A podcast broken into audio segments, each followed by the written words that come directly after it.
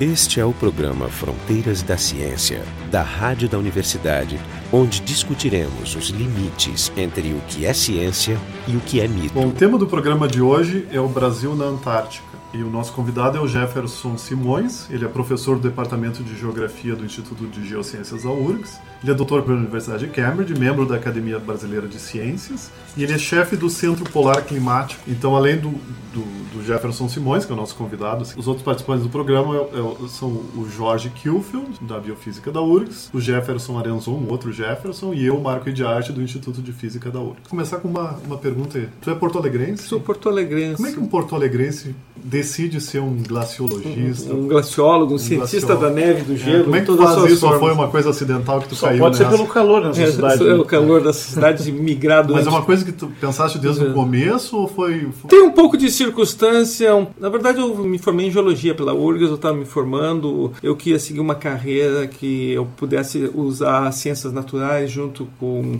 atividades diplomáticas. Também tinha ligação com o meio militar, do ponto de vista de exploração. Tinhas uma ideia de Eu- exploração. De-. Sim, certamente eu sempre valorizei as atividades de campo, outdoor e talvez também por ter sido atleta. Naquele momento estava sendo criado o Programa Antártico Brasileiro. Às vezes que eu digo, você tem que ter a ideia certa no momento certo. né? Existe uma ciência no Brasil que é a geologia glacial, que vê as consequências da, da atividade glacial sobre a superfície do planeta, mas no passado. E a glaciologia propriamente dita está interessada no presente, ou seja, na glaciação presente. E também, ela não se limita só ao planeta Terra. Tem colegas meus que estudam a cobertura de gelo do satélite Europa, o Ganymed. Na verdade, é toda a ciência da água no estado sólido. E isso Sem deu... falar nos cometas. Então, foi a oportunidade, o que me atraiu muito, que o Programa Antártico Brasileiro, um programa do Estado brasileiro, basicamente envolve três grandes comunidades. A comunidade diplomática, que cuida da posição, a postura do Brasil dentro do sistema do Tratado Antártico, que é o sistema jurídico para quase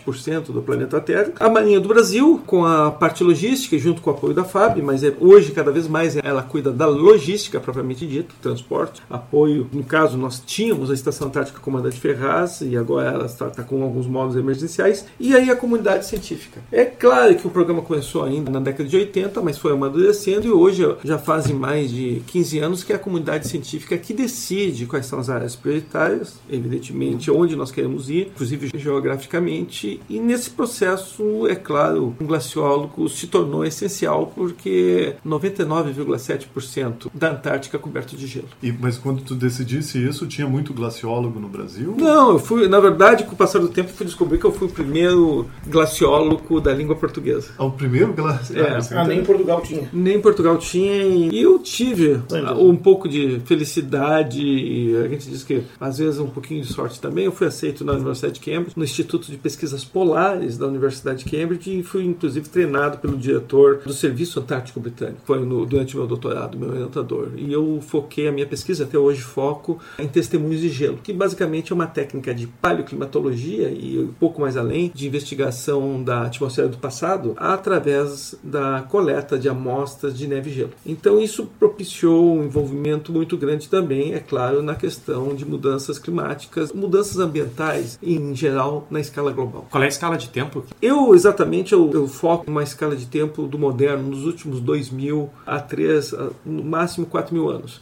Eu tenho colegas meus que trabalham até 800 mil anos de dados. Ou seja, nós já retrocedemos com essa técnica quase um milhão de anos. E, é- e nós devemos ultrapassar um milhão de anos agora nos próximos anos. Quantos metros por ano? Quanto tu tem que afundar para... Isso depende muito, porque a Antártica é um continente. Tem o, o centro da Antártica é o maior deserto do mundo. Cai menos água do que o Saara. Precipita cerca em água cerca de 1 a 2 centímetros. Não é nada. E a aí. periferia da Antártica pode cair até um metro e meio, dois metros de água. Não é- Sim, água na forma sólida. Exato, E tem que não- explicar, sempre como neve, né? E exatamente essa propriedade que está sempre caindo como neve, acumulando e nunca derretendo, que vai permitir que um registro das características da atmosfera do passado, 100 anos, mil anos, 10 mil, 20 mil anos, 800 mil anos, esteja lá. Mas, por exemplo, 4 mil anos, quanto eu tenho, tenho que cavar para. Depende do polo sul geográfico, a 90 graus sul, tu vai ter que furar 100 metros, 150 Ah, 100 metros. metros. Enquanto na, onde eu trabalho, geralmente, vou ter que vai furar bem mais do que isso. Como é que tu faz a, a calibração? Porque tu tem que associar profundidade e com a idade. Não, existem vários métodos de datação. Esses métodos são as datações clássicas por isótopos, mas principalmente variação de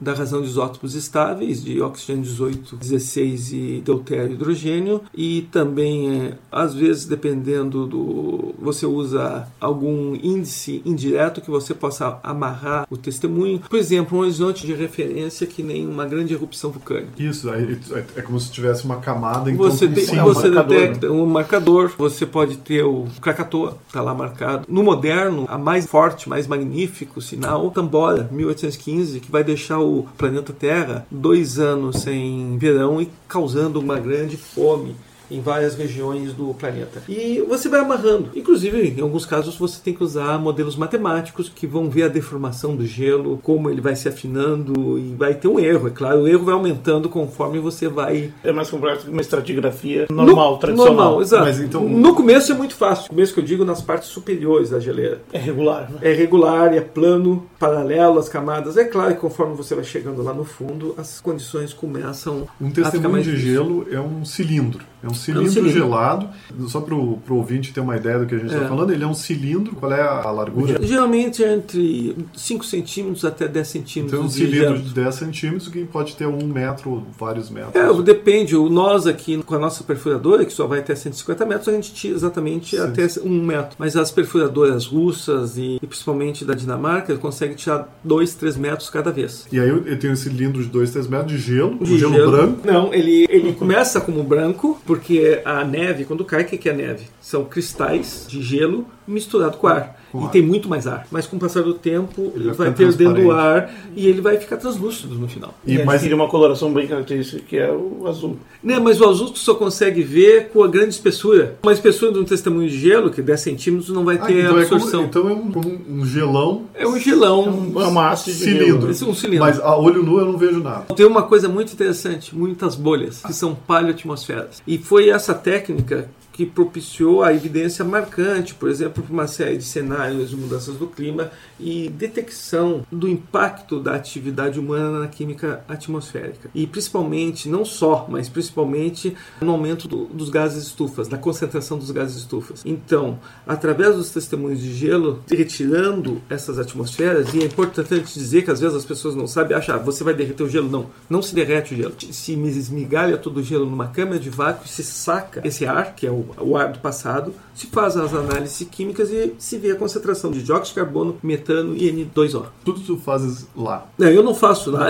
Não, mas mas assim- eu- nós, não, nós levamos para o laboratório, vai em estado sólido. Tem toda uma logística. Traz gelado como- e desmancha no Como, como é que tu garante, por exemplo, que o gás que está presente numa bolha, que imagino que seja pequena, por que, que é representativo da, da atmosfera não- e, e do resto é, do não planeta? vai ser retirado. né? Primeiro, ele tem duas vantagens aqui. Primeiro, você não vai retirar uma bolha. Tu vai pegar um volume X. tem uma média. Eu não me lembro exatamente o volume necessário para análise, mas tu vai usar 2, 3, 4 metros de testemunho para fazer um volume de gás suficiente. Então, é claro, você tem uma média, você não tem uma resolução anual, pode ter uma resolução de décadas, ou mesmo quando mais velho esse gelo é de séculos mas você consegue então tirar essa composição da atmosfera e ela está isolada porque não tem como se comunicar com a superfície, com a atmosfera. E além disso, como a Antártica é muito isolada fisicamente, inclusive pela circulação atmosfera, todo poluente ou todo caso, o CO2 não é poluente, é simplesmente um gás que já existe na natureza, só aumentou a concentração. Todos esses gases vão ter uma, uma média, vão representar uma média global. Isso inclusive entra, hoje nós temos dentro da Antártica, 84 graus sul, o módulo NOSA URGS, o módulo latino-americano mais ao sul do planeta e que tem automatizado a medição de CO2 na atmosfera, mas esse mede na atmosfera. E você está obtendo já lá mais ou menos a média mundial. Temos que ter consciência, inclusive, quando você vê negacionistas de mudanças do clima que não entendem o processo na escala global, a ah, não, no século XIX, em Paris, a concentração de dióxido de carbono e metano era muito alta. Ainda bem que era muito alta, porque se queimava carvão em Londres, poluía tudo e, e às vezes, que mesmo se tu vai medir essa concentração na nossa sala aqui, entre nós aqui, aqui. É, porque É é, claro- eu entendi. É porque o pessoal usa isso aí como um argumento que as coisas melhoraram. Porque melhorar, e não consegue entender que o que nós estamos falando aqui é de uma média global. E onde é que você vai medir essa média? Nos lugares mais isolados. A paleoclimatologia começou aí na, nos estudos de, de Não. ou antes na Groenlândia, na Islândia? Não, a, a paleoclimatologia é uma ciência hoje de mais de 100 anos. Ela começa primeiro com sedimentos de superfície, feições morfológicas. Ela vai evoluindo, mas o grande mudança em termos de paradigma foi o início das perfurações no fundo do oceano na década de 1950. É. Quando começou a aumentar a investigação do oceano, que começa a tirar esses sedimentos e começa a ver que eh, tinha um mito do século XIX, infelizmente no Brasil às vezes ainda se fala nesse mito, mas é do século XIX que havia tido quatro idades do gelo durante o aparecimento dos hominídeos. Mas hoje a gente sabe que nos últimos 5 milhões de anos nós tivemos 60 ciclos de idade de gelo, glaciais e interglaciais. 60. É, isso traz uma história interessante, né? Como é que essa espécie vai evoluir exatamente nessa rápida variação climática. Então isso vai sair dos testemunhos de fundo oceânico e hoje, nos últimos 30 anos, complementado e agora com uma resolução muito maior com os testemunhos de gelo. Testemunho de gelo às vezes te dá, nos primeiros mil anos, pode te dar resolução sazonal. Ah, é? Por estação. Por estação. É incrível. Mas assim, por exemplo, já foram feitos antes de, da Antártica alguma coisa na Groenlândia, coisa assim? Sim, não? começou na Groenlândia. Os primeiros testemunhos profundos começaram na Groenlândia, mas já no final da década de 60, início da 70, já estávamos furando na, na Antártica. Mas o a ciência mesmo vai evoluir com o avanço da química analítica, quando nós começamos a analisar em partes por trilhão, partes por milhão. Tu vai se aproximando do nanograma por grama, e aí nós vamos conseguir a- a usar a técnica na Antártica, porque é muito puro. Muitas das nossas amostras tem concentrações tão baixas que nós estamos vendo impurezas em concentrações menores do que se nós teríamos de uma água destilada aqui em Porto Alegre. E os resultados são consistentes, por exemplo, se tu faz medidas no Ártico? Se repetem, as curvas se repetem de uma tal elegância, primeiro entre vários testemunhos e depois entre testemunhos com diferentes partes do hemisfério. É claro que tem os sinais locais e regionais que começam a aparecer e mostrar. Por exemplo, todo mundo sabe que o Atlântico Norte é extremamente sensível à variabilidade climática nessa escala de tempo que nós vivemos aqui os últimos 10 mil, 20 mil anos. Isso aparece melhor na Groenlândia. Agora, a Antártica é muito mais homogênea. A Antártica demora muito mais para responder, muito mais vagarosa para responder a mudanças ambientais. Isso porque tem esse, no, circu- no oceano circumpolar, tem uma espécie Essa- de parede de vento, assim, Ela cria um vortex, na verdade, porque que impede de tudo entre, ele É. só deixa entrar o- a média mesmo. É um campo de força? É quase um campo de Mas é, na verdade, é a circulação atmosférica oceana, o sistema acoplado, porque na posição geográfica do presente, a Antártica está isolada, mais ou menos centrada sobre o polo sul geográfico, e ao redor você tem esse enorme oceano, o Oceano Austral, que tem, na verdade, a maior corrente em termos de transporte de água conhecida no mundo, que é a É, a corrente. Circular É e de circulação, não e acima dela, acoplado, Uma- um cinturão de, de ciclones. E é uma das áreas de clima, inclusive, mais agressivo. Mas olha, eu estou falando na periferia da Antártica. Geralmente esse é um outro mito que aparece que as pessoas tentam homo- homogeneizar. E esquece que nós estamos falando que, com o oceano mais o continente, são 50 milhões de quilômetros quadrados, Sim, quase. Então não dá para ter uma homogeneização dessa é, O continente até tem só perguntar. 15 milhões, né? 14. O continente propriamente dito é quase 14 milhões de É, quilômetros é. quadrados. Eu queria ter uma ideia exatamente de onde é que tu faz as tuas missões e um pouco como é que tu chega lá. Isso que tu descreveu desses ciclones deve ser complicado voar até lá. A gente sabe que, que a, a estação brasileira, a Comandante Ferraz, não era nem, não era nem no continente, né? Não, inclusive ao norte do Círculo Polar. Ela Isso. é, ela está 62 graus sul. 62 graus norte, para dar é um, uma ela tá um, ilha. pouco, tá um pouquinho ao norte de Oslo, tá perto de São, Piste- São Petersburgo. É, na- numa ilha King Pois é, George. nas suas primeiras missões tu foi mesmo pra ilha, pra Exato. Barão de Tefé, inclusive, chegou Exato, mas Viajaste eu- com ele? Saudoso. cheguei a pegar uma viagem, no, aí ele já estava Porque indo ele foi pra- aposentado em 10 anos, né, praticamente, né? Sim, ele é um navio muito, muito velho. O Brasil comprou em 83 e é um navio de 1953. Clássico ainda. Tinha um aspecto, você tem Romântico. um romântico da exploração Ah, polar. então conta a tua primeira vez. Essa foi a tua primeira vez.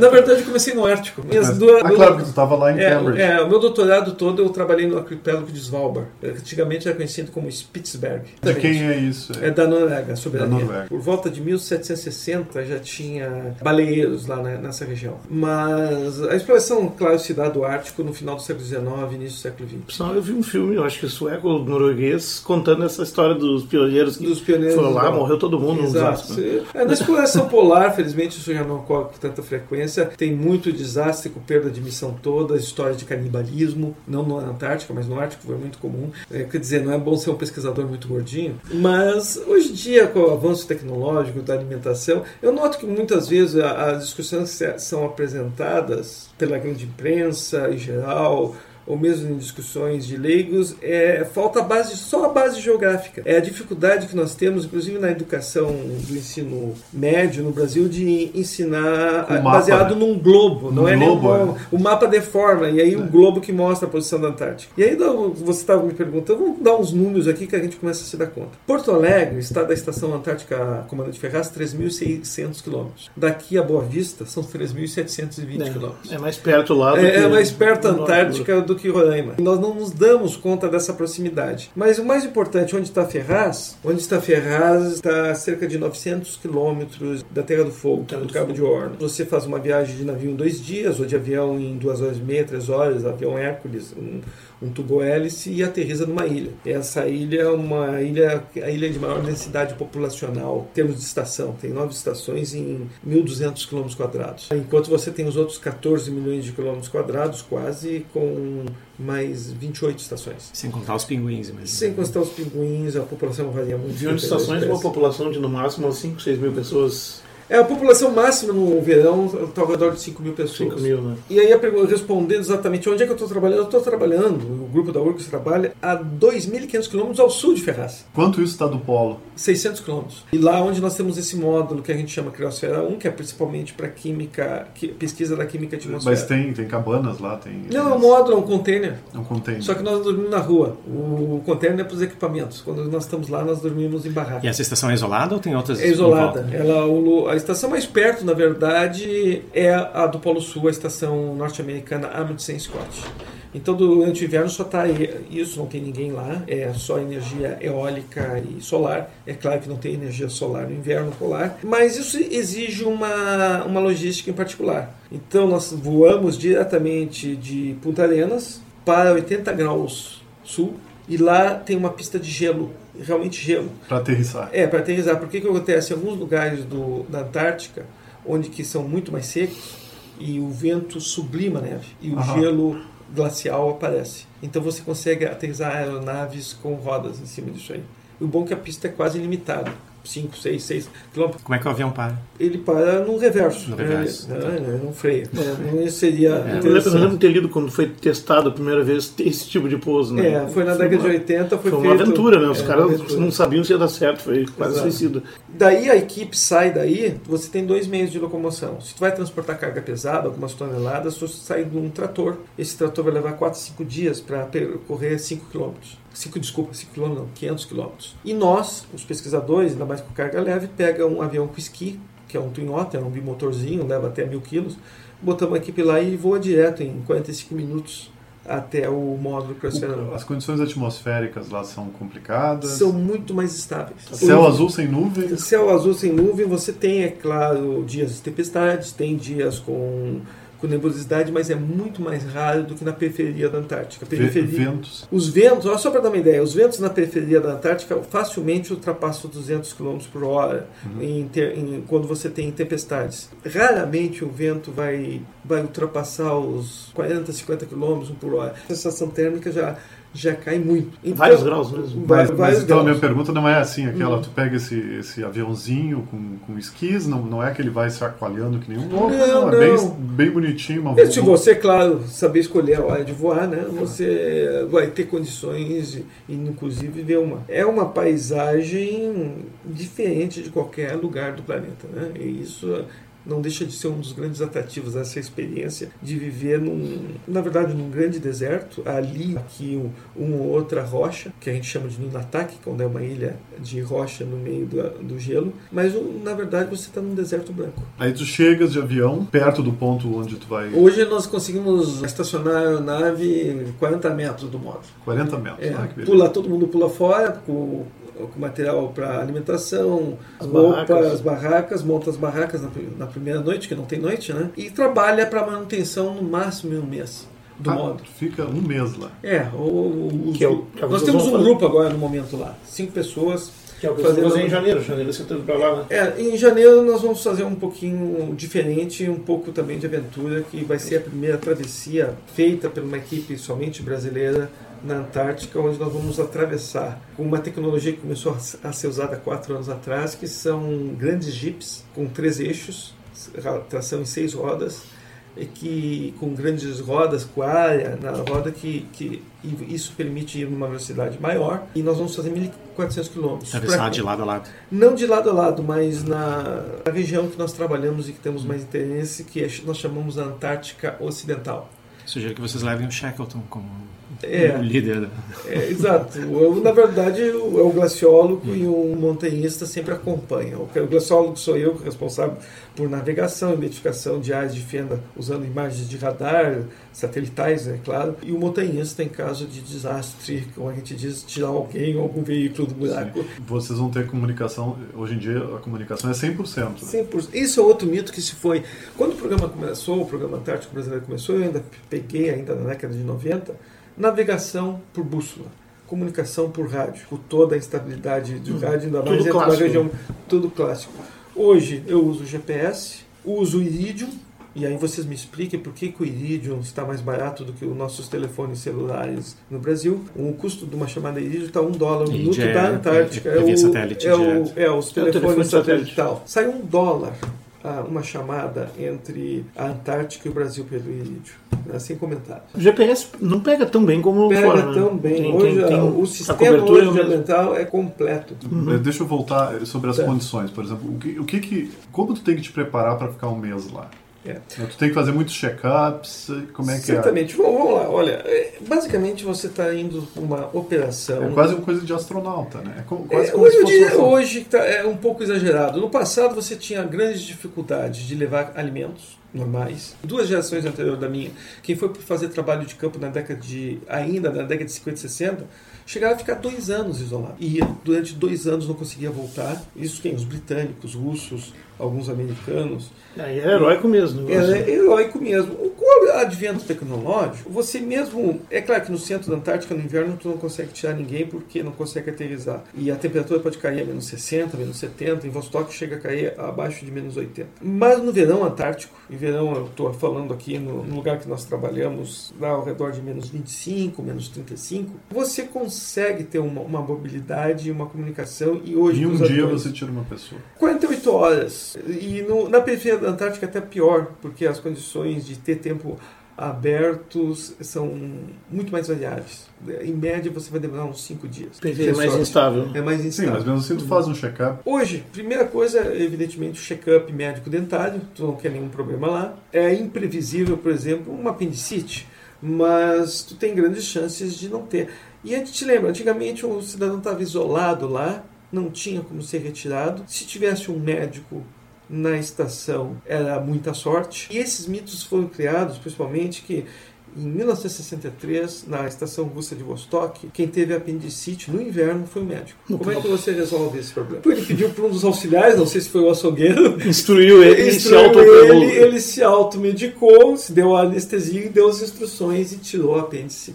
E aí criou um mito e alguns, durante umas duas décadas, alguns, principalmente militares, botaram na cabeça, ah não, vamos tirar então o apêndice preventivamente de todo mundo. O que não impede que outros problemas apareceram, como teve já não foi tempo- muito tempo atrás, há cerca de 8 a 10 anos atrás, a médica da estação Amundsen Scott, que é exatamente no polo sul geográfico norte-americano, apesar de ter tido todo o check-up, apareceu no meio do inverno com câncer no seio. E ela ia ficar mais meio ano sem poder fazer nenhum tratamento. Ela mesma detectou, mas hoje tem telemedicina. Naquele momento, mandar um para ter aplicação de radiação, jogaram para paraquedas, mas o paraquedas falhou e fez um baita do buraco na neve na frente da estação. Estragou E- o material. É, tem essas coisas ainda. Mas tem ela- esses mas o que riscos. aconteceu? Acabou se safando. Não, ela se safou, ela conseguiu recuperar na volta ainda. Uma outra É, mas pergunta. é um que outro caso, são Sim, tantos sim, milhares sim. que vão todo ano. Outra né? pergunta. Quanto de equipamento uma pessoa pessoa precisa? Peso e de peso, tipo? por exemplo, e quais são? Olha, basicamente o equipamento individual. O equipamento individual hoje você tem roupas térmicas, que basicamente são grandes isolantes, e tu usa o princípio da camada. Algo Cebola, aqui-?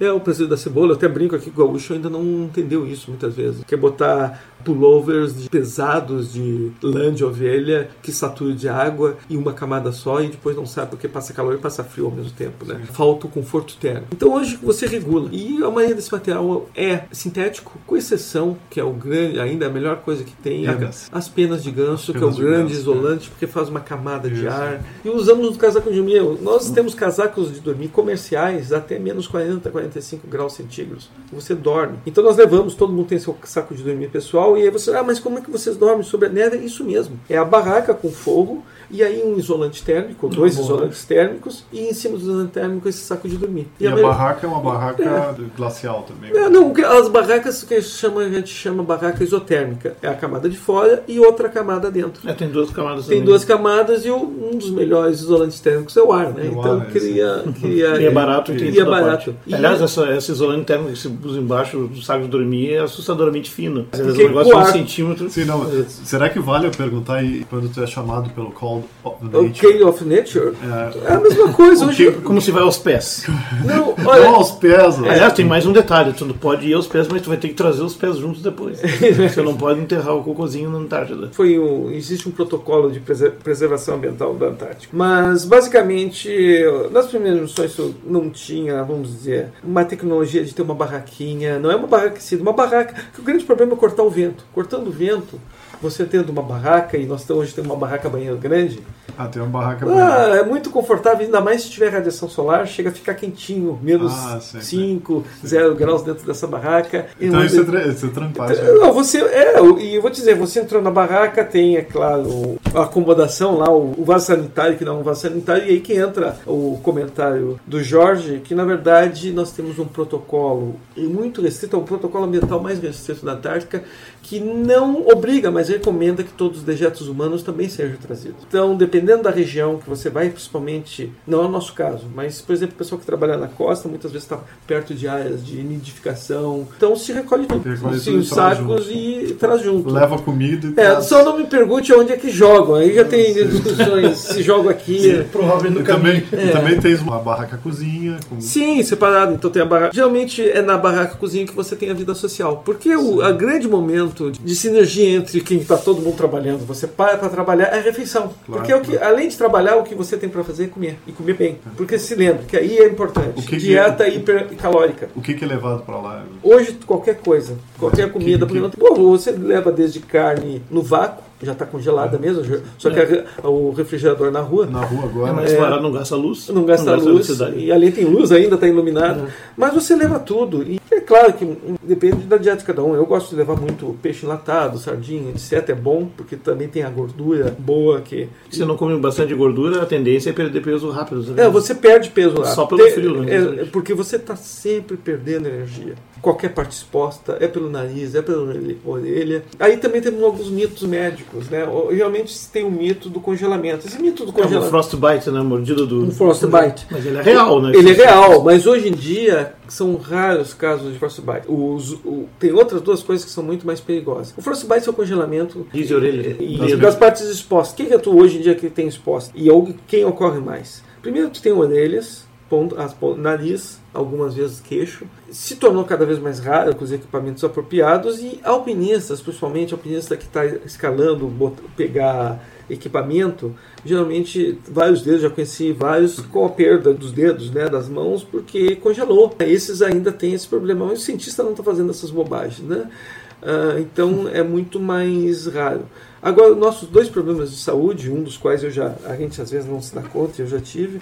O primeiro é a hipotermia, você vai baixando a temperatura e não vai notando, quando chega a 35 graus, E você tá super fraco, não consegue se mexer. você- né? e tu começa a tremer. Não, primeiro tu Ah, tem uma, uma tremedeira, tremedeira. Se tu chegar a baixar mais, menos, mais do que a 35 graus, aí você pode tá, entrar numa hipotermia e a, a 33 já pode te levar ao coma. Então, mas você tem... se mexer, é, é, mas você tem alguns sinais. O primeiro, e a gente está sempre olhando, porque um dos primeiros sinais de hipotermia é ficar irritado com os colegas. Ficar agressivo, você começa a ficar impaciente, está sentindo mais frio. Tem né? É, aí o segundo estágio vai ser a tremedeira. Quando passar, como é que a gente brinca? Se passar para o terceiro estágio aqui, você já está sentindo confortável, você, você está no, realmente numa fria. Hum. E o outro, o problema mais comum hoje em dia, e esse eu já tive, é a desidratação. Toda a água está no estado sólido. Claro. Você esquece de beber, você não está suando, mesmo trabalhando. Claro. Então, a, você tem que derreter neve constantemente. Então, nós sempre temos alguém cuidando do derretimento de neve e tu tem que beber.